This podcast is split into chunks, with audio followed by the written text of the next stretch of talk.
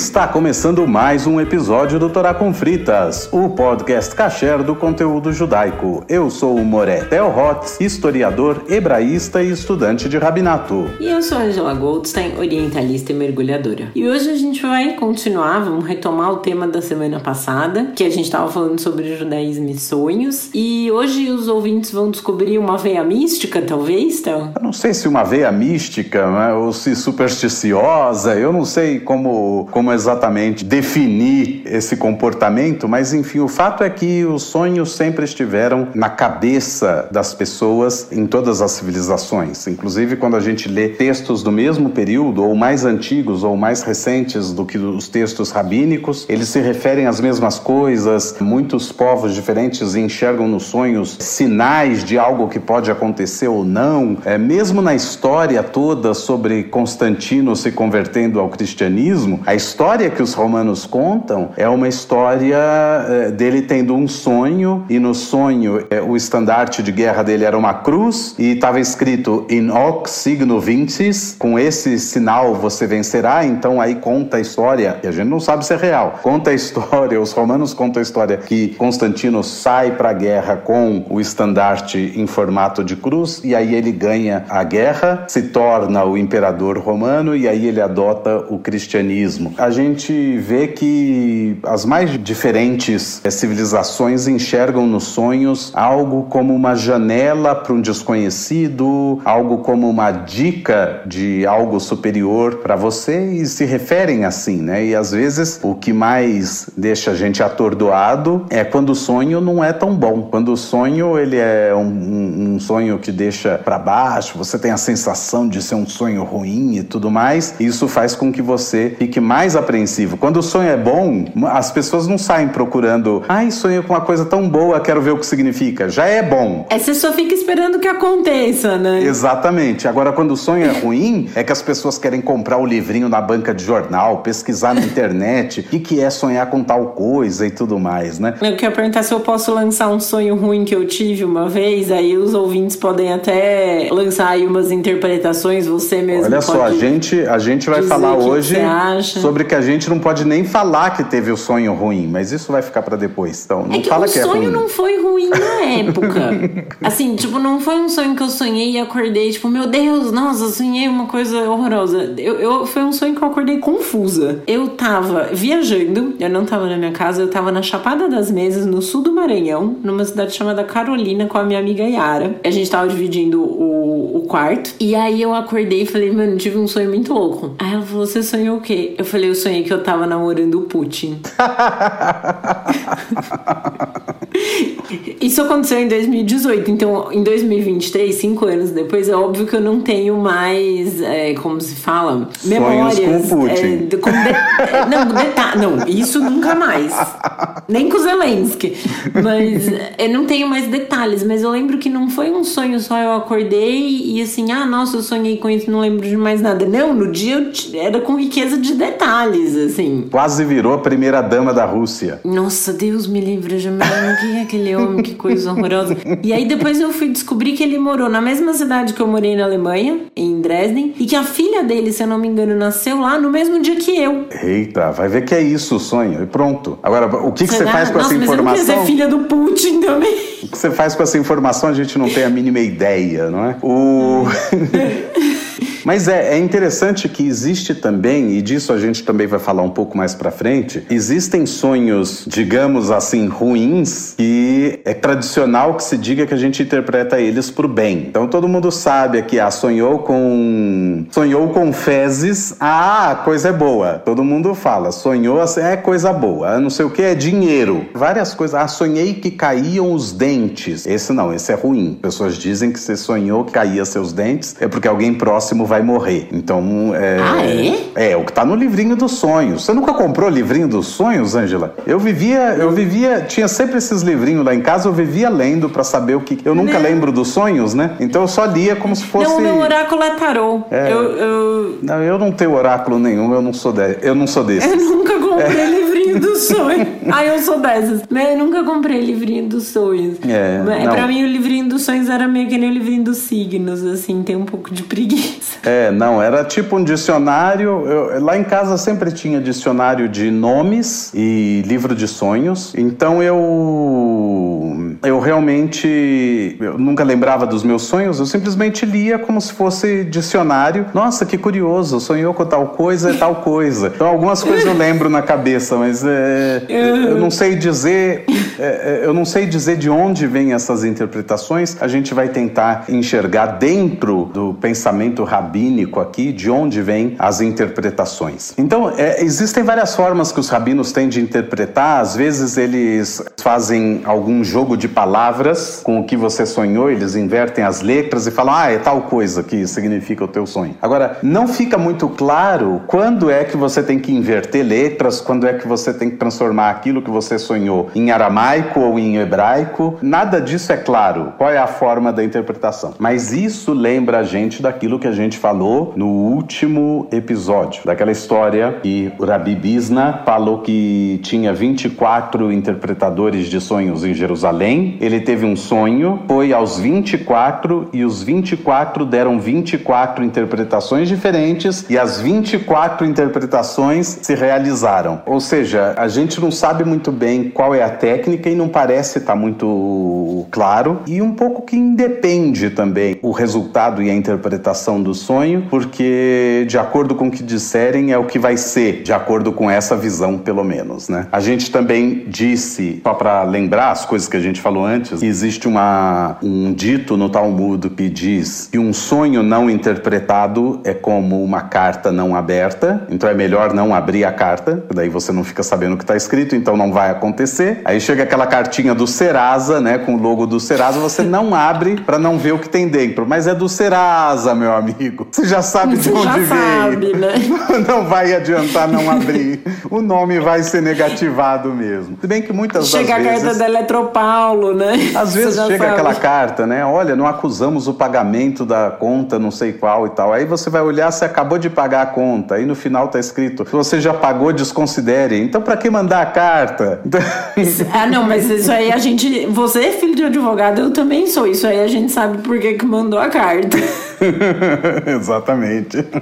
É pra tirar o deles da reta. Mas, né, assim, é aquela coisa, você já sonhou, já aconteceu mesmo? Pra que, que você vai ter que interpretar de novo? Mas eu achei interessante daquele texto que você me mandou, dos sonhos, né, que eu tava lendo pra me preparar pro episódio de hoje. E eu achei interessante porque nesse texto mesmo, eles mencionam, né, que existem muitos é, ditos, muitas conversas, né, sobre os sonhos espalhados pelo corpus literário rabínico e que tem diversas questões, né? Mas eles falam de um livro chamado Onerocrítica, de um cara chamado Artemidoros Daudianos, e muito eles vão comparar. E aí tem um livro dos sonhos rabínico, que eles falam, de fato, o livro dos sonhos rabínicos é inquestionavelmente um dos textos sobre os sonhos mais significantes que sobreviveram da antiguidade até hoje e vai poder ser comparado ao famoso Onerocrítica do Artemidoros Daudianos, Onero de onírico, que é de Isso. de sonho. A oneirocrítica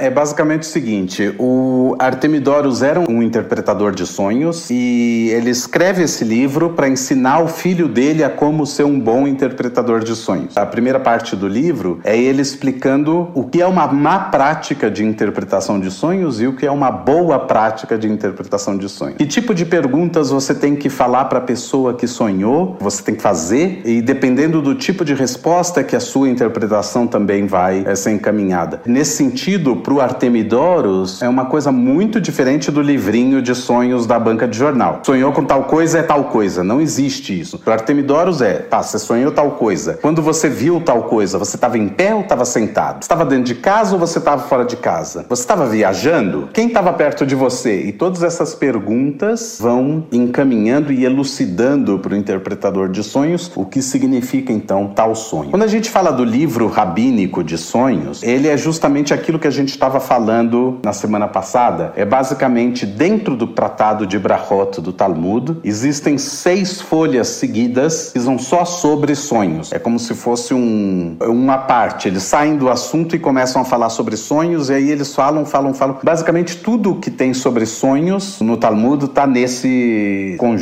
Por isso que vão chamar que isso é um livro à parte que está dentro do tratado de Brahot no Talmud. Por isso chama o livro rabínico dos sonhos. Não que não existam outros trechos do Talmud que falam sobre sonhos ou que tragam esse tipo de coisa, mas o livro ele parece muito com uma compilação única. Parece uma obra única dentro do tratado de Brahot. Uhum. Então, e aqui eu achei a, a parte que me interessava, porque já a partir disso, né, nesse texto que você cita, que tem é, falas teóricas sobre a questão, e aí eles falam, tem vários aforismos, e aí eles pensam que os, são os sonhos o, do, dos rabinos e de seus contemporâneos, e são eles proféticos? Quer dizer, eles têm mensagens autoritárias de Deus ou, ou categóricas de Deus, é, instruções de como agir, previsões do futuro, e é, eles dizem que essa questão nunca foi articulada, mas sugere que a gente só vai conseguir entender o argumento dessa sessão do Talmud quando a gente pegar o sentido de que o, profe, o, o status profético dos sonhos é o, o tema fundamental que a gente está querendo discutir né, no texto. E aí ele fala: tem um número de rabinos aqui, de falas rabínicas, que implicam que pelo menos alguns dos sonhos, então eles não dizem todos, né? Isso é uma coisa. É, é que nem a, a, a Enel mandando a carta falando: desconsidere essa carta se a conta já foi paga. Eles não vão dizer todos são, né? Alguns dos sonhos, ele tem sempre que dar um disclaimer. Alguns dos sonhos não são proféticos, mas que pelo contrário, eles representam imagens do que a gente experimentou durante o dia ou durante o dia anterior, né? Então são resíduos de coisas que a gente viveu no dia anterior. E aí ele fala, pra pegar uma terminologia freudiana, isso pode ser chamado de resíduo do dia. E, e em alemão é literalmente isso, é Tagesreste. Rest é resto e Tage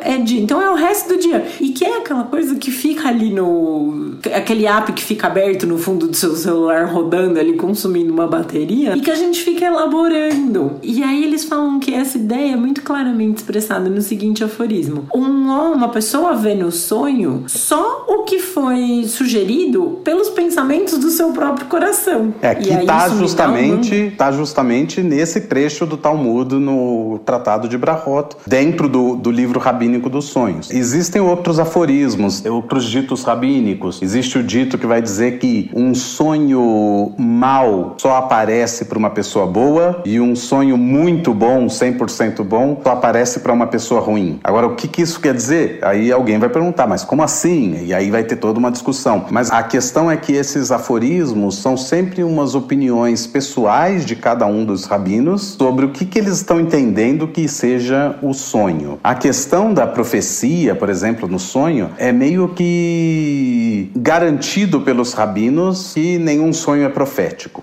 E por que, que eles fazem isso? Porque eles não querem ninguém acordando e falando, ah, eu sou um profeta, Deus falou comigo. Eles não querem mais isso. Os rabinos determinam que a profecia acabou quando teve a destruição do primeiro templo de Jerusalém e depois disso não tem mais profecia. O que você pode ter é vislumbre de alguma coisa, mas que você, por você mesmo, não é capaz de interpretar, de entender isso. E aí alguém pode pensar, mas por que, que eles vão fazer isso? É porque os rabinos querem ser os interpretadores, então eles querem continuar sendo autoridade em última análise. Então você teve um sonho, venha ao rabino e o rabino vai interpretar. Por outro lado, tem outros rabinos que são completamente contra essa noção. E os rabinos que vão dizer: não, nada disso. Você não vai vir ao rabino para interpretar sonhos, porque rabinos não são intérprete de sonhos. Rabinos lidam com coisas do dia a dia, simples assim. Só que isso vai abrir a porta para quê? Para que apareçam pessoas que digam: não, não sou rabino, mas eu sou um interpretador de sonhos. Então tá cheio de histórias também de pessoas que são interpretadoras de sonhos e que não eram rabinos, e alguns cobram por esse serviço, outros não, e assim por diante. Bom, eu acho que muitas dessas coisas a gente acabou falando na semana passada e a gente queria mesmo falar mais sobre os tipos de sonhos que aparecem aí no Talmud e o tipo de interpretação que aparece e tudo mais. A não ser que você tenha outra coisa para acrescentar aí. Não, não, eu só tava pensando que uma coisa que me angustiou, né, pensando que essa coisa dos sonhos é o que tá no coração da pessoa, como ele fala ali, aí eu fiquei pensando nesse meu sonho bizarrão aí que eu era primeira dama da Rússia, namorada do Putin.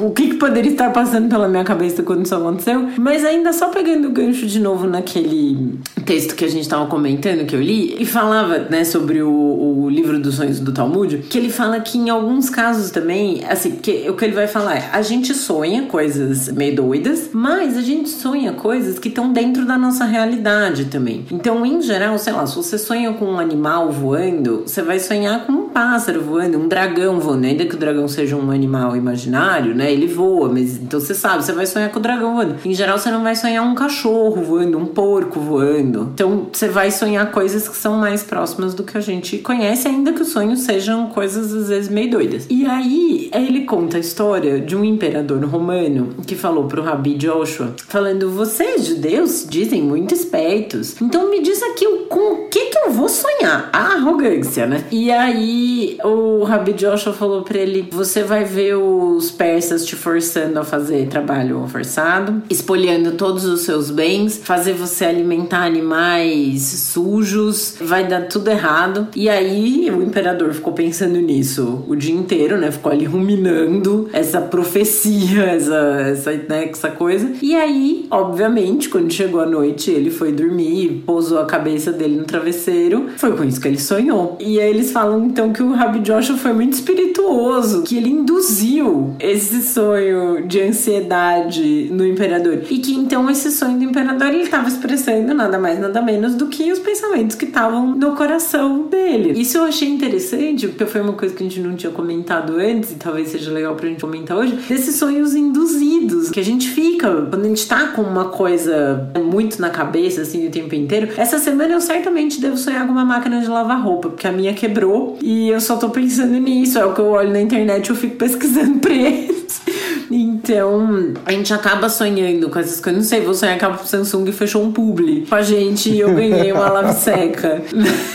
Provavelmente. Mas tem muito disso. Mas aí o que eles falam era que, para alguns dos rabinos, o, os sonhos que meramente expressavam esses pensamentos que a gente fica ruminando, essas coisas, né, estavam no nosso coração, eles não são significantes, eles não. significativos, né? Eles não são significativos. Ele, e aí, esses rabinos, eles estariam interessados nos sonhos proféticos. E um, o que eles determinam como um sonho profético é um sonho no qual alguns sentimentos assim vêm à tona involuntariamente para além de nós. E aí vai falar de tipos de sonho que tem a ver com isso.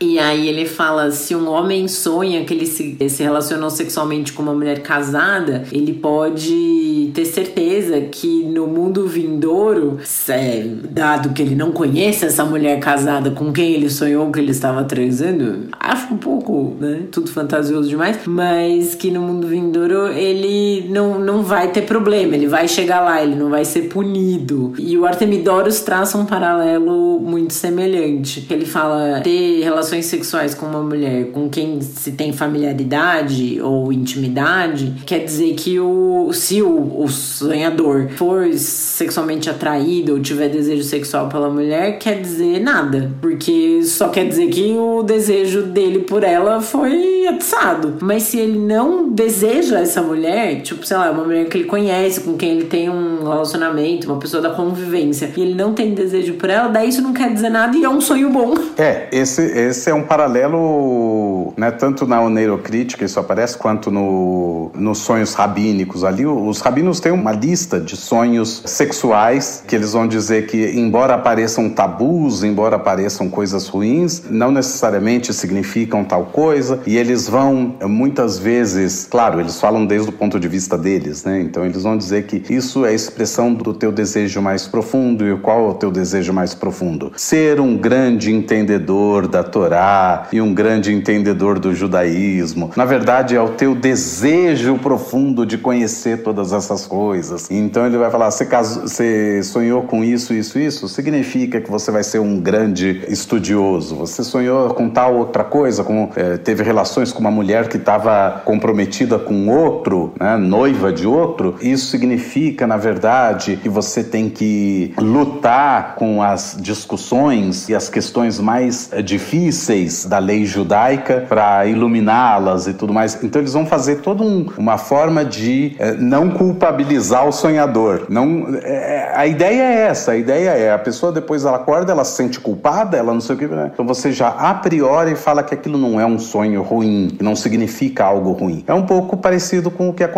no livro dos sonhos. Sonhou com fezes, ah, é dinheiro. É o que está escrito, é o que está escrito. É, é, é, senso comum isso aí. Só a Angela não sabia que sonhar com fezes é dinheiro.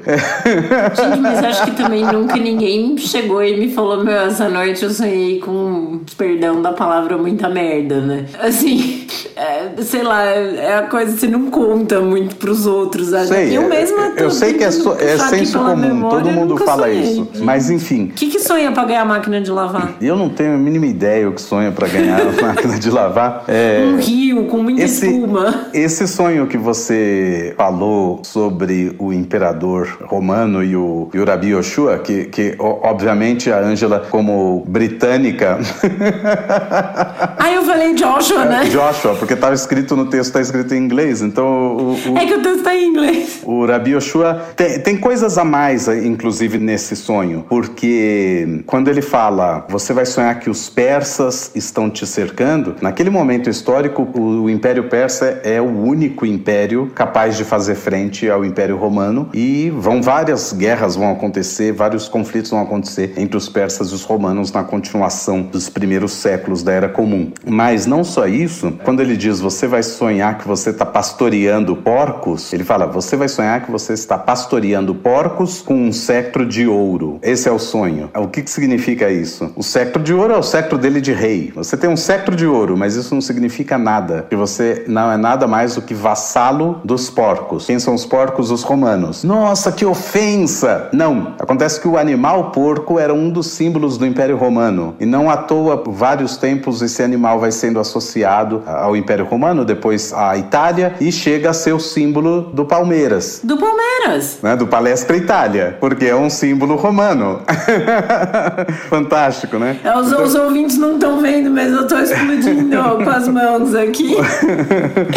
o... A cabeça, rapaz! E, e, é e que pra gente, né, quando a gente fala de sonhar com porco, como o judeu não come porco, né, é, é ruim, né? Ele é associado como um animal impuro. É, mas não é, né? mas não é bom, você entende? Quer dizer, você é o, o rei romano e você vai pastorear os porcos com seu secto de ouro, mas na verdade você é um pastor de porcos, você não é um pastor de ovelhas. Então você é apenas um rei vassalo do Império Persa. É o pior sonho que o imperador pode ter, é isso. Diminui ele a nada, né? Diminui ele a nada. Ele fica parecendo que ainda é rei, porque ele tem um cetro de ouro, mas ele não é nada mais do que um simples pastor de porcos. É tipo os quatrocentão falido, né? Que só tem sobrenome e não tem dinheiro. Exatamente, exatamente. Nossa. É, no mesmo sentido desses sonhos, que são os, os não-judeus que vêm falar com judeus sobre algum sonho, ou que vão ter, ou que querem saber, ah, diz aí o que eu vou sonhar, existe também o conto sobre o Shavur Malka ou Shapur Malka, depende da versão, que seria um rei assírio. E ele chega para o Shmuel, não o profeta Shmuel, mas sim para um dos rabinos do Talmud chamado Shmuel, e diz assim para eles: Vocês, judeus, dizem que vocês são os mais sábios e os mais espertos, então diga para mim o que, que eu vou sonhar essa noite. É exatamente a mesma história, só é outro rei. E aí o Shmuel diz o seguinte: Você vai ver no seu sonho que os romanos vão vir e vão te exilar, e você vai moer para eles caroços de tâmaras. Caroço de tâmara é super duro, então é uma coisa difícil de fazer. Você vai trabalhar para eles moendo caroço de tâmara. Não só é, é, duro e é um trabalho muito pesado para fazer, mas não tem nada o que fazer com caroço de tâmara moído. Não serve para nada. Não serve. serve pra... Em uma faz café. Assim, mas eu tô dizendo na época aqui dos... dos... dos rabinos, é, isso não serve para nada. Você vai fazer um serviço duro que não serve para nada e o seu moedor é um moedor de ouro. Tipo, você pega a coisa mais valiosa para fazer o serviço mais inútil possível e ainda por cima um serviço duro, porque você está sendo exilado pelos romanos. E aí então o Shapur Malka ele fica pensando naquilo o dia todo. Chega à noite, ele sonha exatamente isso, exatamente a questão da indução dos sonhos. Existem indução de sonhos e os rabinos também falam sobre como induzir que você sonhe um sonho bom. Então, se você vem de um período que você está sonhando só coisas ruins, aí eles falam para você meditar em certos versículos e assim por diante e antes de dormir pensar só em coisas boas para mudar o seu sonho. Qual é essa preocupação, né? Alguém poderia pensar. Então, os rabinos estão interessados em mudar o sonho de um sonho ruim para um sonho bom, porque provavelmente eles estão interessados que as pessoas tenham boas realizações. E talvez não, talvez simplesmente o fato de que um sonho ruim atordoa a gente, faz com que a gente acorde cansado, faz com que a gente não se concentre direito nas coisas que tem que fazer no dia porque fica pensando naquele sonho ruim. Então é bom que você tenha uma prática para transformar o seu sonho num sonho bom, para que você tenha uma noite agradável, durma e descanse bem para poder trabalhar no dia seguinte tranquilo, é, se concentrar nos seus afazeres e tudo mais, é, sem problema nenhum. Então isso também é, uh, isso também aparece nos rabinos. Alguns que acreditam que o objetivo é fazer com que coisas boas aconteçam e outros que acreditam que não. O objetivo é simplesmente trazer paz de espírito para aquela pessoa que ficou atordoada com o, os sonhos que estavam tendo. Né? Uhum. Tem uma parte interessante do texto também aqui que fala da questão do jejum, de sonhos de quando a pessoa tá em jejum. E aí eles falam porque isso tem a ver com o que você tava falando, né? Quando você tá inquieto ou de um jeito ruim, você vai dormir, você vai ter sonho ruim. E aí é a mesma coisa, eles falam esses sonhos que as pessoas têm quando elas estão em jejum devem ser desconsiderados, eles não são significativos, porque eles a pessoa não tá no estado normal dela, né? Ela tá privada de alimento e, e isso faz com que a gente fique é, é uma coisa nossa muito biológica, né? Quando a gente tá com fome e não tem acesso à comida, a gente não consegue pensar em outra coisa, né? A fome é deixa a gente muito atordoado. E isso pode se refletir e... no tipo de sonho que você vai ter. No tipo de sonho que as pessoas vão ter. Essa é uma coisa que eu vou observar esse ano em Yom Kippur. se eu vou ter algum sonho diferente. A questão do Yom Kippur é que quando você vai sonhar, que é à noite, você tá em jejum há muito pouco tempo. É, não você não é, tá exatamente é com fome. Um... É, é verdade. É. é. é. mais durante o dia que a gente sonha acordado, né? Com o que a gente quer comer. É. Ou não. Especialmente ali pela hora do almoço, que eu não consigo me, contra... me concentrar na reza. É, eu fico a hora da. pensando uma da tarde no que eu na reza. almoçar. É. Ai, não sei o que. Ai, um cuscuz marroquino. Nesse sentido, também tem um outro estrangeiro que vem falar sobre seus sonhos. Isso não é no Tratado de Brahot, isso aparece no Midrash. E no Midrash Tanhuma aparece o Turnus Rufus, que segundo, segundo diz o Talmud, é um imperador romano, mas aí você procura sobre Turnus Rufus e você não acha ninguém com esse nome. Existem pesquisadores que dizem que talvez seja um tal de Rufus e Turnus não é Turnus, é Tiranos. Era Tiranos Rufus, né? O, o tirano de nome Rufus é, veio até o Rabi Akiva. Aliás, várias vezes esse Turnus Rufus vai até o Rabi Akiva e faz alguma pergunta capciosa para ele do ponto de vista do judaísmo e quer ouvir a resposta do Rabi Akiva. Mas nesse caso, ele falou o seguinte: ele pergunta para Rabi Akiva, ele é, ele é um general romano, um, um imperador romano, não sei, e ele hum, chega. Um graudão. É um graudão romano, e chega para o Rabi Akiva e fala assim: por que, que Deus odeia a gente? Porque está escrito, o Turnus Rufus tinha lido na Torá, e eu odiei a Esav. Esav é associado na tradição judaica a Edom, e Edom é associado pelos rabinos a Roma. Então esse Turnus Rufus conhece bem de judaísmo, né? Porque você só lê o Passuk, é, eu odiei a Esav, não significa, oh, Deus me odeia romano, né? Ele tem que saber toda essa, essa cadeia de interpretações para poder é, saber que ao ler isso significa que Deus odeia os romanos. Assim é a interpretação rabínica clássica. E o, o Rabi Akiva fala para ele: passa amanhã, literalmente. Ele fala: vem amanhã que amanhã eu te respondo. Aí, no dia seguinte, o Turnus Rufus chega e pergunta: Rabi Akiva, o que, que você sonhou essa noite? O que, que você viu no seu sonho? E o Rabi Akiva responde o Turnus Rufus: No meu sonho, eu vi dois cachorros. Um dos cachorros chamava Rufus e outro chamava Rufina. Aliás, Rufina é o nome da esposa do Turnus Rufus, segundo o Talmud. Imediatamente, o Turnus Rufus ficou muito bravo com Rabi Akiva e falou: Você chamou esses dois cachorros, você deu a esses dois cachorros o meu nome e o nome da minha esposa? Você não entende que você está passível de pena de morte pelo Império Romano? O Rabi Akiva olha para ele e responde: Mas qual a diferença entre você e os cachorros? Ele ri na cara do perigo. Ele ri na cara do perigo. Ele continua dizendo: Você come e bebe. Eles também comem e bebem. Você se reproduz. Eles também se reproduzem. Você também um dia vai morrer e eles também um dia vão morrer. E você fica bravo só porque eu chamei dois cachorros com o seu nome e o nome da tua esposa? Aí, o Rabi Akiva continua: O Kadosh Baruchu, o Santíssimo Bendito seja, Deus, criou o céu e a terra. Ele estendeu o céu sobre o, as bases da terra. Ele é aquele que dá vida e ele é aquele que tira a vida. Você, romano, vem, corta uma árvore e chama esse pedaço de madeira Deus. Não é de admirar que ele odeie vocês. Errado não tá, né?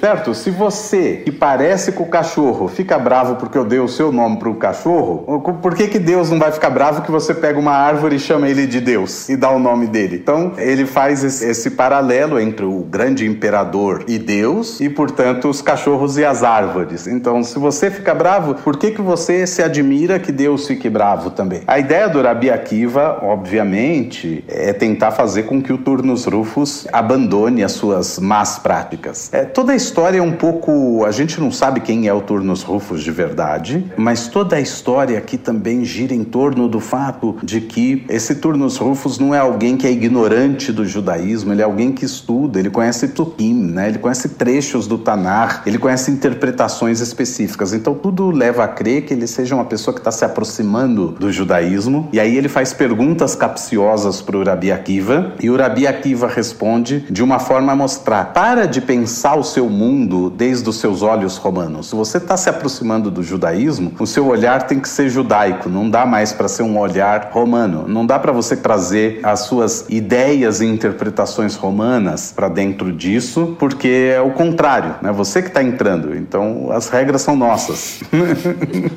É, não, é justíssimo. E é interessante a chutzpah, né, do Rabi Akiva. Passa amanhã. É um cara de pau. Volta, e ele faz isso amanhã. o tempo todo. Todas as histórias com turnos rufos é exatamente igual. Vem uma pergunta, ele fala assim: espera aí que eu vou te responder. E deixa o cara esperando um tempão e tudo mais. Tem outras e tantas histórias boas. Num, num jeito bom de, de dar um presta atenção no cara, né? Exato. Que acho que é isso também de dar uma, um pouco de humildade pro cara, né? De, uhum. ó, baixa, baixa sua bola. Baixa aí. sua bola. Você pode ser um, um imperador pros romanos, mas se você realmente se aproximar do judaísmo e entrar pro judaísmo, você não vai ser mais imperador dos romanos. É, exato. Vai baixando sua bolinha. Baixa a bola.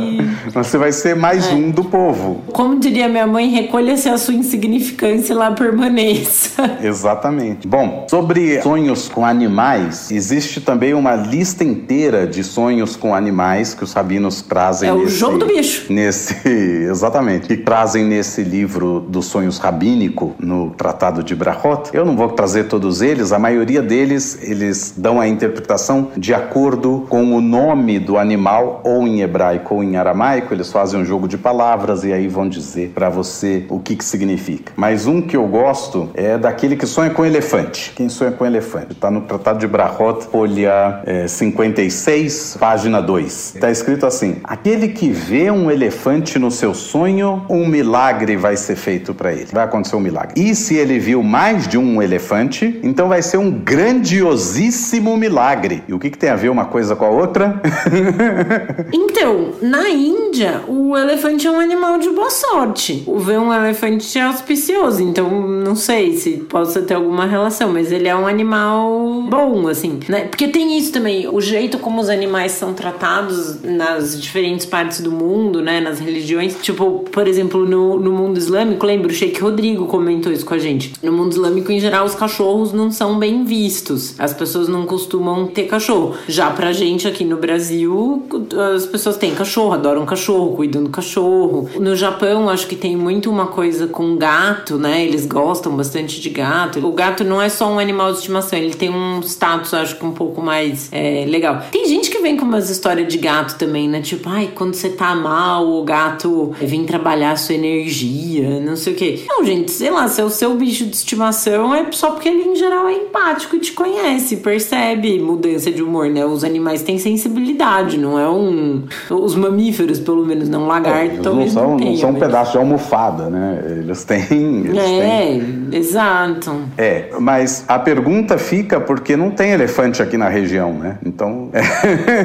então, não, não, não sei se a gente pode ir por esse lado, mas o que acontece é que daí tem que ler em hebraico para entender. Porque a palavra elefante em hebraico é pil, tem a ver com a palavra pele, né? Não tem a ver, só tem os mesmos sons, tem a mesma letra. Pele significa milagre. Então você viu um pil, vai ter pele na sua vida, vai ter um milagre na sua vida. E se você viu pilim, vários elefantes, pelaei, pelaim na Asuli, é, milagres de milagres, ou seja, um milagre grandioso vai acontecer na sua vida. Agora, imagine só que você, então, um judeu do século 2, século 1, um, século 2, na Judéia, que fala hebraico, ele sonhou com um elefante, é milagre, certo? Agora, uma pessoa que não é judia, que não fala hebraico e que sonhou com o elefante num outro lugar do mundo em que o elefante tem outro nome completamente diferente, então provavelmente. Tipo elefante. Tipo elefante. Provavelmente a interpretação sobre esse sonho é outra, completamente diferente. O elefante é um dos bichos do jogo do bicho? Não tenho a mínima ideia, não entendo nada de jogo do bicho. Eu também não, mas eu fiquei pensando, tipo, sei lá, em português e no Brasil, o que você precisaria sonhar para que alguém te indicasse jogar no elefante caso ele seja. É, eu não tenho um dos animais. Não tenho a mínima ideia. Eu tava tentando fazer esse raciocínio. Mas o, o, o, que eu quero, o que eu quero dizer aqui é que não necessariamente porque está escrito no Talmud que sonhar com tal coisa significa tal coisa, que significa realmente isso. Porque se ele está fazendo um trocadilho com o nome do bicho e uma palavra, em outra língua não vai ser o mesmo trocadilho. Ou mesmo que seja o mesmo trocadilho, não necessariamente é a mesma palavra. Como, por exemplo, digamos que elefante em português fosse pil. Digamos. Aí eu falo, ah, você sonhou com um pil. Então isso significa que você vai ter um filho chamado Edson. Porque o Edson é Pelé. Pelé tem a ver com pil. É outra significação completamente diferente. Se eu for aplicar a mesma forma de interpretar o sonho, que é fazendo o jogo de palavras. É. Eu tava pensando aqui que pra gente em português o, o milagre vai acontecer se a gente sonhar com o Pelé, né? É, pode ser. Não sou eu com o Pelé, vai acontecer milagre, porque Pelé. Vai acontecer milagre. É, mas, é. Isso, mas isso você também tá usando a base hebraica da coisa. Uhum, sim, e, sim. E não necessariamente. Então talvez se um judeu sonhar com o Pelé, daí pode acontecer um milagre.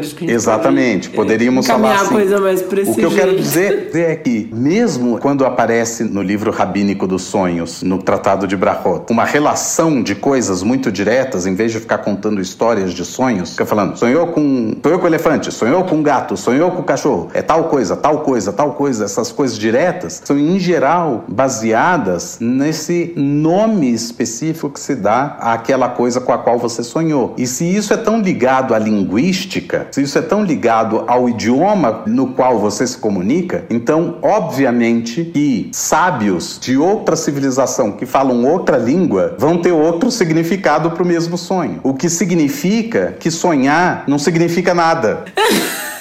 Então, mas aí a gente entra numa coisa interessante aqui, que eles falam que um dos aforismos da teoria talmúdica do sonho é que os sonhos, todos os sonhos seguem a boca. E aí ele fala que o, o significado exato disso foi muito debatido, mas que tem pouca dúvida de que o, o resultado geral disso é que o, o resultado de um sonho é que ele vai ser interpretado. Então, o sonho ele só vai ter algum valor se ele for interpretado.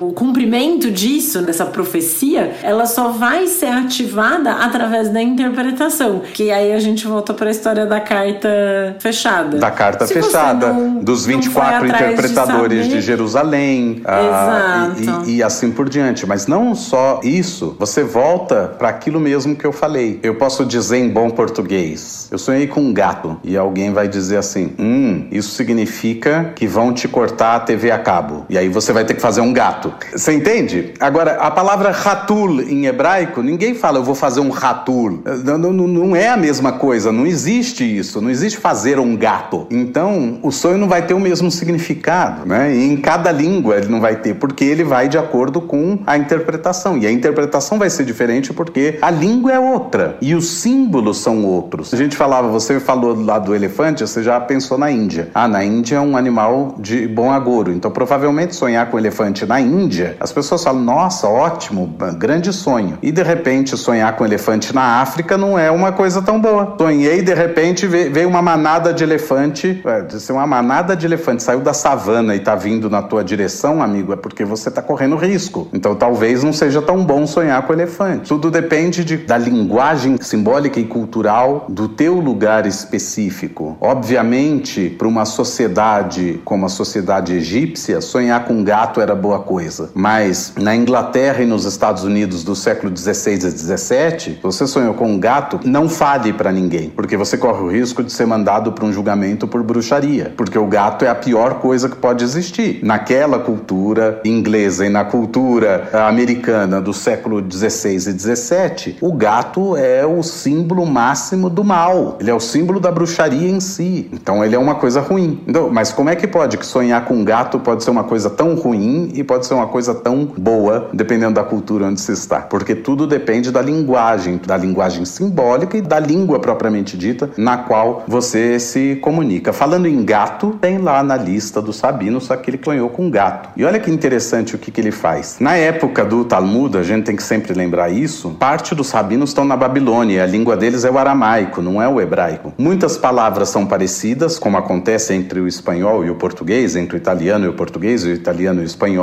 e muitas palavras são completamente diferentes, como acontece entre português e espanhol, português e italiano, italiano, português e assim por diante, certo? Pois é, a palavra gato, ratul, em hebraico, em aramaico ela é shunara, não tem nada a ver, certo? Mas existia regiões onde não se falava shunara, se falava shunaria, tá? Então existiam duas palavras ali para gato no mundo aramaico. Os rabinos dizem: aqueles que viram um ratul, aqueles que viram um gato no seu sonho, no lugar que chamam o gato de shunara, shinui ra, vai acontecer uma mudança para o mal. Eles pegam a palavra shunara em aramaico e ouvem nela um termo hebraico, shinui ra. Shinui ra em, em hebraico, não é aramaico. Shunara é aramaico. Você entende? Você viu uma coisa no seu sonho, os rabinos vão dizer: se você mora num lugar onde se chama. Seria como dizer, dizer assim: você sonhou com um gato. Se você está morando nos Estados Unidos, onde se chama de cat, significa que você vai comer amanhã um sanduíche com ketchup. Mas se você mora no, na Alemanha, onde o gato é Katze, significa que você vai encontrar com um judeu Cohen, que o sobrenome dele é Katz. Tipo, são do, é o mesmo animal, é o mesmo sonho. E os rabinos estão falando isso em duas línguas que não são as línguas dos rabinos. Você entendeu isso? Quer dizer, se você morou, se você sonhou com ratul, eles começam falando em hebraico. Você sonhou com ratul, mas você mora num lugar onde o ratul é chamado de shunara, significa que você vai ter uma mudança para o mal, vai ter uma alguma coisa ruim vai acontecer na sua vida. Sua vida vai mudar do bom para o mal. Mas se você mora no lugar onde o gato é chamado de shunaria, aí eles invertem as letras e criam outra palavra e vão dizer shiranae,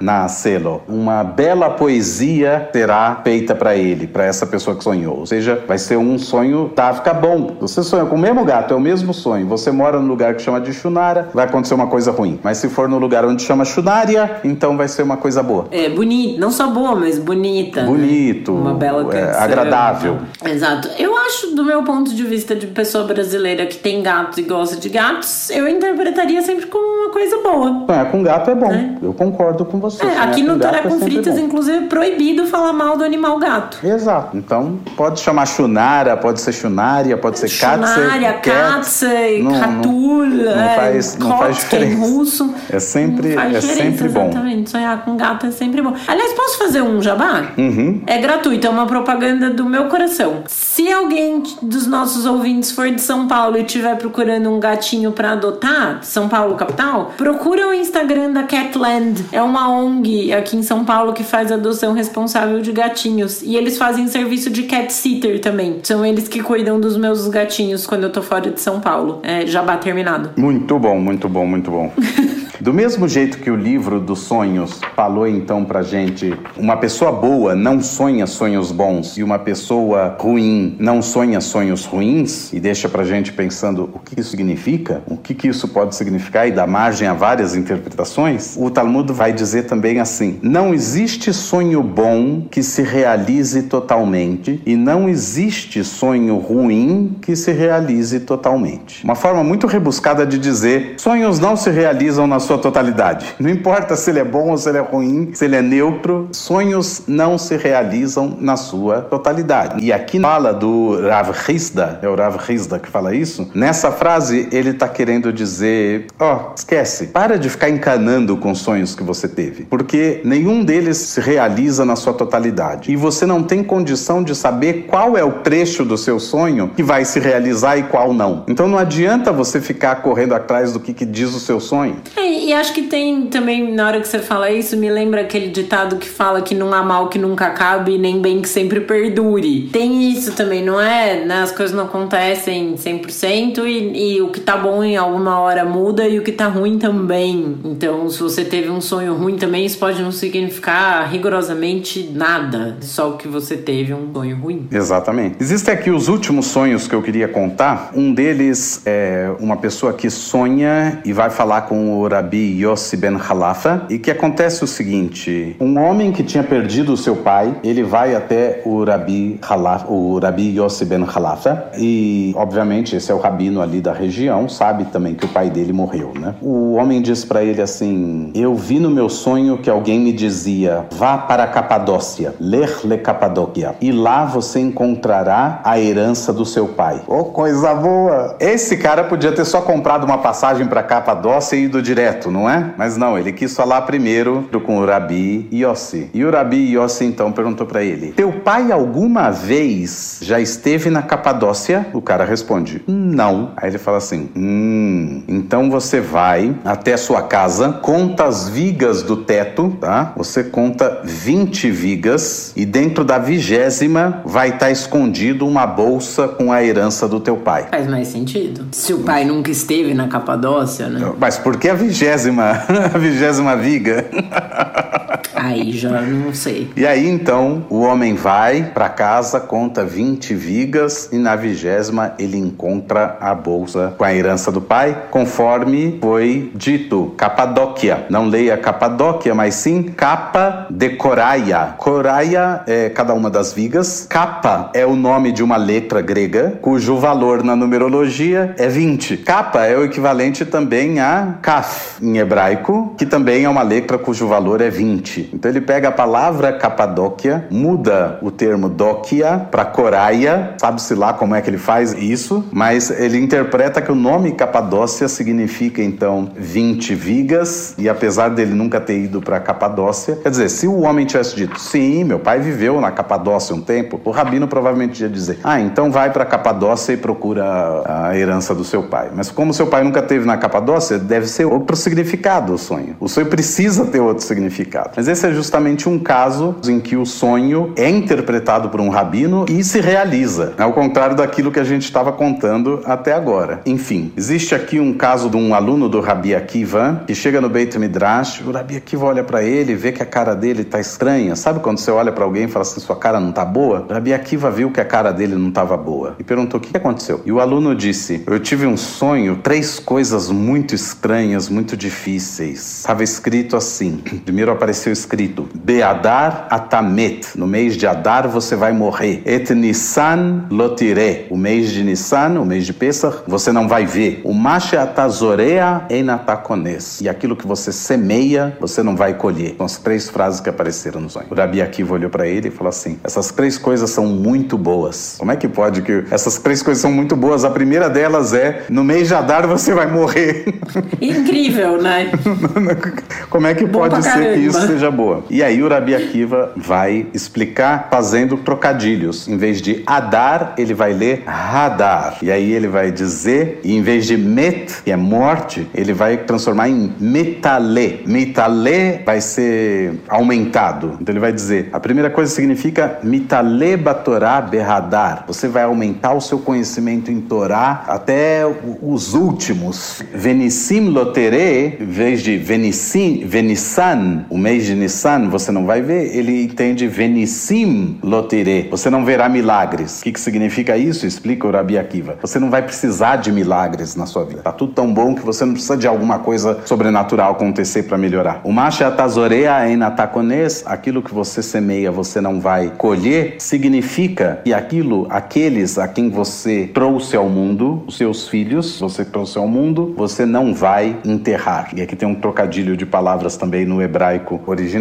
porque Zorea, que é o verbo semear, tem a ver com Zera, que é a, a semente, o espermatozoide. Então você não vai esconder, aquilo você não vai enterrar. Então as pessoas que você trouxe ao mundo, você não vai enterrar. Então, Dafka Urabi Akiva dá três interpretações não literais para o sonho da pessoa e interpreta para o bem de imediato. E por que que ele faz isso? Para deixar o cara mais tranquilo, né? Provavelmente para deixar o cara mais tranquilo ou porque ele acredita na ideia de que o sonho se realiza a partir daquilo que foi interpretado. Então, não é só quando se interpreta, mas a partir daquilo que se interpreta, conforme é interpretado. A interpretação é que manda no sonho, não o sonho em si. Né? Se vier outro rabino interpretar literalmente, então o sonho é literal. O Rabi Akiva interpretou sem ser literalmente. O Talmud então conta a história de um Barredia, um cara chamado Barredia, que ele era um interpretador de sonho. Quem dava dinheiro para ele, ele interpretava o sonho pro bem. E quem não pagava, ele interpretava o sonho pro mal. E vieram dois rabinos até ele, Abaye e Rava, que eram colegas. Abaye e Rava viram no seu sonho, um sonho específico, os dois tiveram o mesmo sonho, não importa aqui qual é o sonho agora. O Abaye pagou pro Barredia e o Rava não pagou. E aí eles contaram pro Barredia o sonho dele. No nosso sonho, alguém avisava pra gente: o seu touro, o seu boi, foi decapitado aos teus olhos, foi sacrificado aos teus olhos, foi degolado aos teus olhos. O Rava, que não tinha pago, ele interpretou pro mal. Ele falou assim: você vai perder o seu negócio. Tipo, se sonhar que um animal foi abatido, significa que o teu negócio, a tua parnassá, o teu emprego, enfim, a tua lojinha, você vai perder a tua lojinha. E quando você tiver um touro abatido, você vai comer da carne dele com tristeza. Comer carne é sinal de alegria na tradição judaica. Então, comer carne em tristeza não é uma coisa boa e nem parece que existirá isso, né? mas vai, vai acontecer. E assim disse o Barredia. Pro Abaye, ele disse, é o mesmo sonho, hein? Pro Abaye, ele falou, não, tudo bem, isso significa que o teu negócio vai crescer, vai se expandir e você vai poder abater um, um touro na sua casa, vai fazer um churrascão e vai comer dele com toda a fartura que puder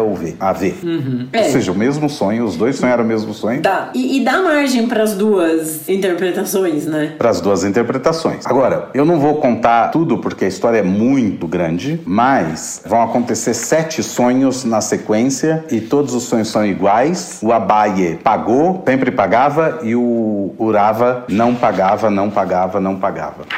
O que acontece no final? O Rava tem um sonho, a vida dele vai virando um inferno, porque tudo que ele sonha, né, são sete sonhos, depois são mais outros três sonhos, depois são mais outros quatro sonhos, e tudo que ele sonha ele não paga pro Barredia e o, o sonho vai sendo interpretado pro mal, a vida dele vai virando um inferno, ele perde o emprego, ele perde não sei o que.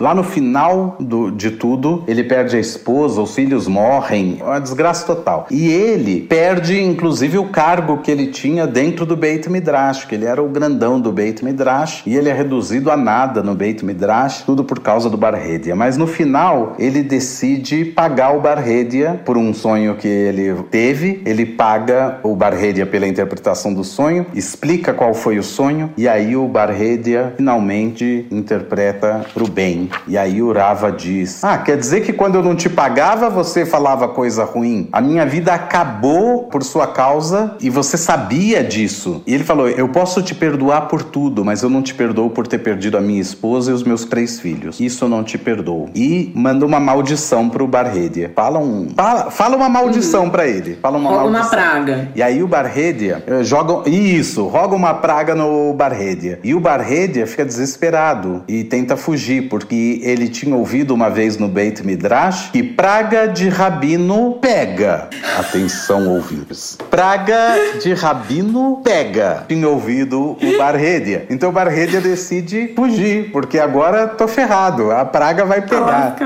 E aí ele sobe num navio e ao subir no navio para fugir para Roma, cai da bolsa dele um livrinho. Ele entra no navio, o navio zarpa. O Rava chega, vê o livrinho que caiu da bolsa dele e estava escrito Livro da Interpretação dos Sonhos. E então Então o Barredia tá ferrado, porque ele vai chegar em Roma e o que, que vai acontecer? Ele não sabe interpretar ele, sonhos. Ele, não vai ter um emprego, livrinho. né? Ele não tem o um livrinho. Então ele vai ter que fazer da cabeça dele a interpretação. E aí acaba a história do Barredia, justamente, que ele chega em Roma, ele fala uma frase que é mal interpretada por um dos guardas, mandam ele pro César, o César fala um sonho para ele, ele responde de um outro jeito, o César interpreta de outro jeito que ele interpretou e manda, né, corta ele a cabeça. Manda manda matá-lo, manda esquartejá-lo. Então a vida dele se torna um inferno no final das contas, porque ele interpretava sonhos mediante pagamento e não mediante a realidade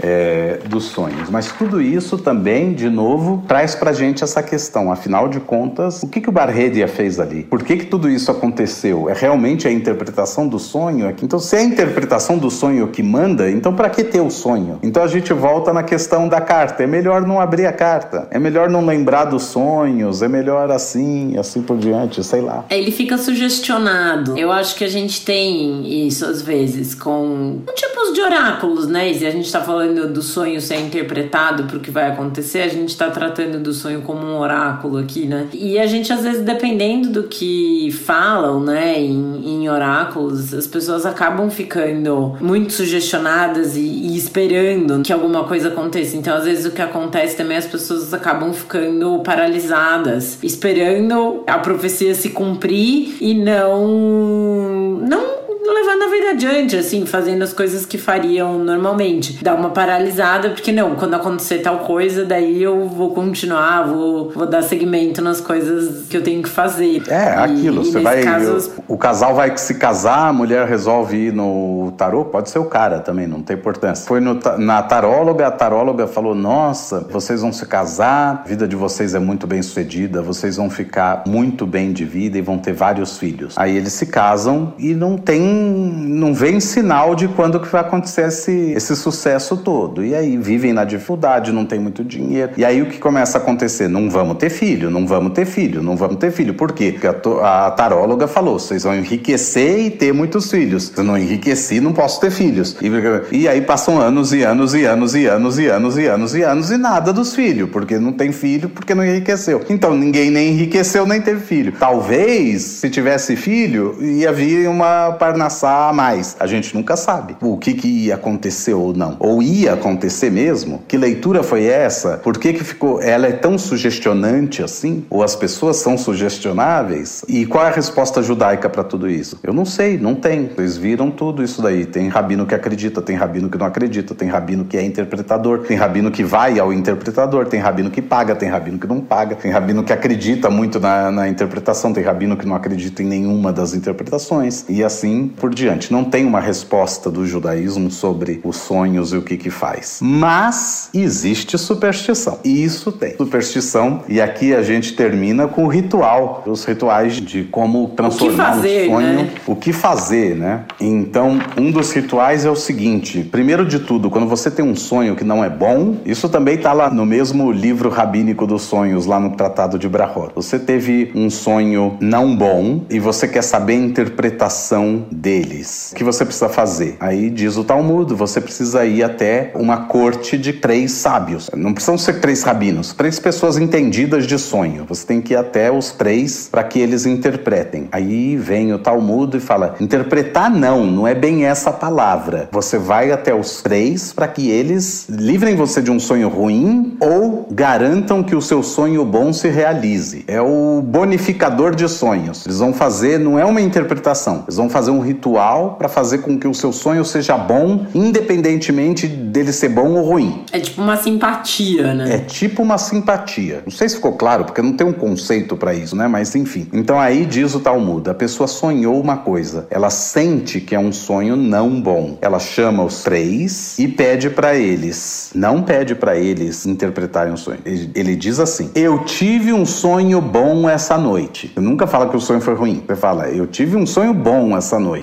e preciso que vocês bonifiquem esse sonho para mim. Não sei se essa é a melhor pra, palavra para usar, mas enfim. Eu tô pensando em beneficiar. É, tipo. Não sei, enfim.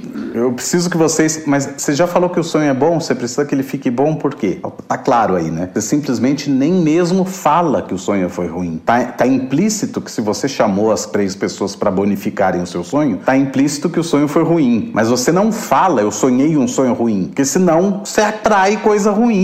Então, esses dias eu ouvi uma coisa, era muito interessante. Era um comediante baiano, eu esqueci o nome, ele era muito engraçado. E ele tava explicando um conceito que eles têm na Bahia, que ele fala assim, lá nele. Então você tá contando do um amigo seu, por exemplo, que chutou uma quina da mesa e quebrou um dedinho. Aí fala assim: não, porque daí ele chutou com o dedo aqui, ó, assim, ó, do pé esquerdo, lá nele. E lá quebrou o dedo. Exatamente, é, foi lá nele, não é aqui. Nele. Porque se eu só é. falo assim, ele quebrou aqui esse dedinho, pronto, eu vou quebrar também, eu atraí para mim. Pode ser em você. Exato. Aí você já vem com. Tipo, isso seria o, esse, esse cara que você vai para deixar o sonho bom, é o lá nele. Exatamente. Você vai bonificar o, o acontecimento aí. Então você chega pros três e fala: Eu tive um sonho bom e eu preciso que vocês bonifiquem esse sonho para mim. De imediato, os três dirão a fórmula, é, uma fórmula em aramaico que diz assim: O sonho é bom, o sonho será bom, o misericordioso poderoso fará do seu sonho um sonho bom. E ainda vão dizer o seguinte: sete vezes serão decretados sobre você desde o céu somente coisas boas. Eles falam essa frase para você, de cara, na hora que você pede para eles bonificarem o sonho. E na sequência, eles vão falar uma sequência de três psukim, três versículos bíblicos de inversões, versículos que, que falam que uma coisa é, ruim virou boa. Depois vão falar três versículos de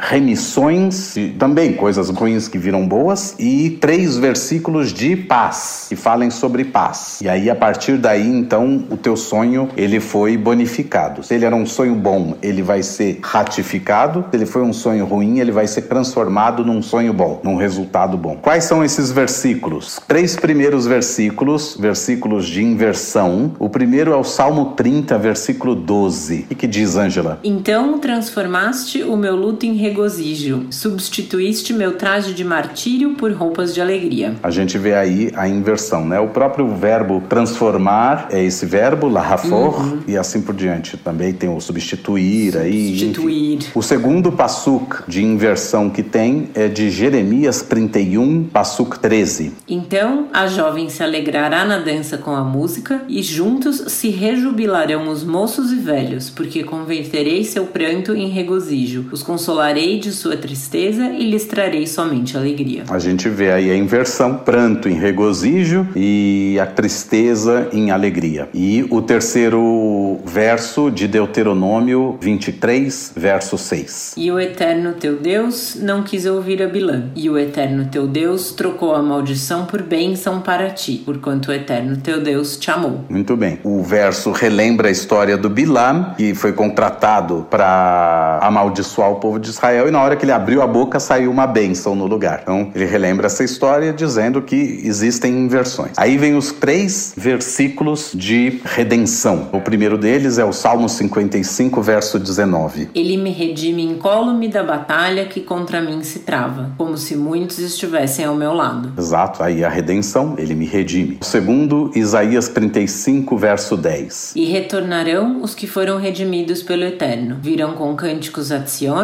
e uma alegria eterna sobre eles pairará. Terão para sempre gozo e regozijo, e a angústia e a dor deles se afastarão. Interessante a gente pensar por que, que precisa de três tuquim de redenção, mas é que a redenção faz parte da história hebraica desde o princípio. Quer dizer, se a gente pensar que o mito fundador, seja mito ou não, só a palavra que eu uso aqui, mito fundador no sentido histórico da coisa. Se o mito fundador do povo de Israel é sair da escravidão para a liberdade, o mito fundador de Israel é tem a destruição do templo, você vai cativo para Babilônia, mas você acredita, porque existem as profecias e tudo mais, que você ainda vai retornar e você retorna. Então, nessa época dos rabinos, para eles é muito claro que sempre você vai ter um período onde você está cativo e que você vai ser redimido por Deus. O tempo todo existe essa ideia. Daí a ideia da redenção final messiânica, a redenção definitiva. É um motivo que retorna o tempo todo dentro do judaísmo. Por isso tem tantos psukim de redenção e por isso a redenção é visto como algo que é necessário ser falado aqui. Porque se a gente pensa só nos versículos de redenção, a gente percebe que eles não têm muita diferença dos versículos de inversão. Tristeza vira alegria. Não é uma tristeza qualquer, é a tristeza de estar exilado, é a tristeza de estar escravizado e tudo mais e ser convertido em alegria. E muita gente contrapõe isso na modernidade a Shoah com a independência de Israel. Né? Como pode que duas coisas tão opostas aconteçam em um período tão curto de tempo e tão próximo um do outro? Você mal sai da maior tristeza que você pode ter ideia de ter acontecido com você para de repente a maior alegria do povo judeu na atualidade, que é voltar a ser soberano dentro da sua terra. Né? Ah, o terceiro versículo de redenção é o versículo do primeiro livro de Samuel, capítulo 14, verso 45. Acho que é o primeiro livro. É o primeiro. Mas o povo disse a Saul: Morrerá Jonatas, que fez tão grande salvação a Israel? Salvação, a palavra salvação aqui é associada à redenção. E aí, por fim, os três versículos de paz, o versículo de Isaías 57, verso 19. Paz, paz para aquele que está longe, paz para aquele que está perto, diz o Eterno, e haverei de curar. Muito bem. Crônicas, primeiro livro de Crônicas, capítulo 12, verso 19. Nós somos teus, ó Davi, e contigo estamos, ó filho de Ishai. Paz, paz para ti e paz para os que te ajudam, pois Deus te ajuda. E o terceiro versículo de paz é o versículo do primeiro livro de Samuel, capítulo 25, verso 6. E direis que tu vivas e que tu tenhas paz, que a tua casa tenha paz e que tudo que tens tenha paz. Muito bem. Em hebraico é interessante esse que tu vivas, é lehai, não é lehaim, é, aparece lehai. E talvez aqui seja a origem do, Do lehaim,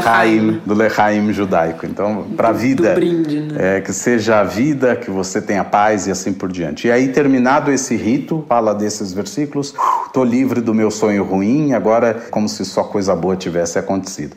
É, é curioso isso. E também aparece um outro ritual que diz que alguém que teve um sonho ruim, acordou com a sensação de que o sonho foi ruim, ele deve ir para a reza de manhã, em Shacharit, a reza da manhã, e na hora que os Koanim forem chamados para abençoar o povo, coisa que acontece ainda em várias sinagogas, na hora que o Kohen começa, que os Koanim começam a pronunciar a bênção dos Koanim, ele deve fazer uma reza rapidinho na sua cabeça, mas é importante que ele termine essa reza no momento que o povo inteiro responde amém para a bênção do Cohen. E assim é como se ele respondesse ao mesmo tempo amém para a bênção do Cohen e amém para minha reza pessoal que eu estou fazendo. É uma reza que diz mais ou menos assim: Senhor do universo, eu sou teu e os meus sonhos são teus. Eu tive um sonho e não sei se ele é bom ou se ele é ruim. E aí ele continua dizendo: se meu sonho significa que eu preciso de cura, então me traga a cura. Se o meu sonho significa que eu, né, é, tipo, eu estou doente, então me traga a cura. Me, significa que eu vou perder dinheiro, então me traga uma nova parnassá. Me significa que eu vou perder meu emprego, então me traga já um novo emprego. E assim por diante. Ele fala uma porção de coisas ruins e já a solução que ele espera de Deus. E aí ele fecha essa reza pequenininha no momento que o Cohen termina de pronunciar sua bênção. E aí o povo inteiro responde amém. E dessa forma estava feito o cancelamento de um sonho ruim, de acordo com esse ritual. É importante lembrar que parte dos rabinos provavelmente vai achar que esse tipo de ritualística é uma superstição, é um tipo de idolatria. Talvez não o último, que envolve uma reza, envolve uma oração, então é, é para Deus mesmo, mas o, o, o, primeiro, que é muito no estilo simpatia, pode ser interpretado por alguns rabinos como uma coisa, né, uma segulá, é uma coisa muito próxima de avodazará, de idolatria, de coisa que não se deve fazer. E outros rabinos vão dizer, não, é isso mesmo, tem que fazer mesmo, e tá tudo muito bem, e, e devem estar tá fazendo até hoje. Eu acho que com isso a gente pode terminar simplesmente dando todo esse panorama do papel dos sonhos no judaísmo, ou como os rabinos enxergavam o papel dos sonhos, ou se tem algum papel efetivamente os sonhos, e como que os diferentes rabinos em diferentes épocas lidaram com a questão dos sonhos, e tendo certeza, que eu acho que esse é o mais bacana de tudo, esse assunto todo dos sonhos, ele deixa claro aquilo que a gente vem falando tantas vezes aqui no Torá Conflitas. Não existe uma resposta única para cada coisa no judaísmo. O judaísmo, se tem uma resposta única, deve estar errado. Você precisa buscar porque precisa pelo menos ter duas ou três outras respostas. Não pode ser que uma coisa tenha uma única interpretação, uma única resposta. O judaísmo é uma tradição de perguntas, no plural, e uma tradição de respostas, no plural, e uma tradição de inconformidade. Nunca você se conforma e por isso debate. Você nunca está conformado. Dá uma respostinha, eu fiquei conformado. Daí não, não é a prática judaica. A prática judaica é duvidar dessa resposta e buscar ainda outra. Pode crer. E só antes da gente terminar, durante todo o episódio eu tava lembrando de uma figura dos sonhos, que não é uma figura judaica, é uma figura anglo-saxã, eu diria. Que é o, o Sandman, né? Que é o, o homem que vem. Que a gente falou, ah, de pedir para ter os sonhos bons e tudo mais. E, e o Sandman, ele vem com isso, né? Ele é o cara que antes da gente dormir, ele passa para jogar areia no, nos nossos olhos e, e os olhos ficarem fechados, né? E a gente dormir, os olhos vão ficando pesados, né? Pra gente dormir. E vem o sono. E acho que a indicação, aí já posso puxar aqui pra indicação do final, que a gente começa, tem uma série na Netflix sobre o quadrinho do Neil Gaiman, que daí eles chamam de Sandman, né, em inglês, que ele é ele é preso e aí as pessoas param de sonhar. É bem interessante a série. Mas o, o Sandman, e aí essa é a versão alemã que eu lembro, porque o, o Sandman na Netflix, ele tem uma cara meio meio gótico suave assim, ele é, é descolado, ele é cool, ele faz as pessoas sonharem, ele é meio sexy assim, ele tem uma uma assistente, ele já ele é meio jovem adulto, assim, bonitinho, não sei o quê. E o Zanman, que é o personagem da minha infância, que era a minha avó contava a, a história, né? Ele é um senhorzinho que, que vem jogar areia no olho da gente. Ele, ele é zero descolado, assim, ele é um senhorzinho. E na Alemanha, por volta de sete e meia da noite, passa um desenho animado, que é pra hora das crianças irem dormir. Ele já passa, então assim, os, as crianças assistem, aí tipo, é curtinho, sei lá, 15 minutos, 20 minutos. Então assiste muito bem, boa noite. Tipo, 8 horas da noite, tá todo mundo. Criança alemã de dente escovado, não necessariamente, né? Mas tá todo mundo de pijama já na cama. E assistir o Zanman já tá com o olhinho pesado para começar a dormir. E, e, é. Eu vou colocar a foto no nosso Instagram pra vocês saberem quem é a, essa figurinha do Sandman, que ele é super bonitinho, assim, ele tem uma musiquinha. Eu vou ver se o Alu consegue colocar ela de final pra gente. No... De música, também tem aquela música dos anos 50, Mr. Sandman, Bring Me a Dream. Fica essa música aí de recomendação também. E bom, o que mais que você tem de dica aí, Theo, para os ouvintes? Eu recomendo o próprio texto do Philip Alexander. É possível encontrar ele na internet. The Talmudic Dream Book. É um livro teórico, é um, não é livro, ele é um artigo do Philip Alexander escrito sobre esse trecho específico do Talmud. E ele é o livro aí que é o texto aí que a Angela usou muitas vezes como referência nesse episódio. É um texto bem interessante e vale a pena para todos que puderem ler. Ele está em inglês, mas é, para todos que puderem ler, fica a dica de um excelente texto como introdução aí pro livro rabínico do sonho. Boa. E bom, então tem a série, a série Sandman na Netflix que é legal. É, ele só é um Sandman bem diferente. Eu vou ver se eu consigo linkar no, no episódio um no, na descrição do episódio um episódio do Sandman alemão para vocês verem a, a completa diferença entre entre uma versão e outra. Mas é muito bonitinho. Muito bem, então terminamos por aqui o nosso episódio de hoje do Torá com Fritas. Lembrando que vocês podem entrar em contato com a gente através do nosso e-mail, toracomfritas.gmail.com. O nosso Instagram e o nosso Twitter são arroba toracomfritas. Para não perder nenhum episódio, é só assinar o nosso feed no seu tocador de podcasts preferido. Eu sou a Angela Goldstein, junto com o Theo Rhodes, idealizadora e apresentadora do Torá com Fritas. O Alu é o nosso editor de som e intérprete da nossa música de abertura. Para entrar em contato com ele, é só procurar no Instagram pelo arroba Lu de sempre ou arroba Luprodu. E a nossa identidade visual é da Maia Batalha. Muito obrigada a todo mundo que nos ouviu até agora e bons sonhos. Bons sonhos e até a próxima.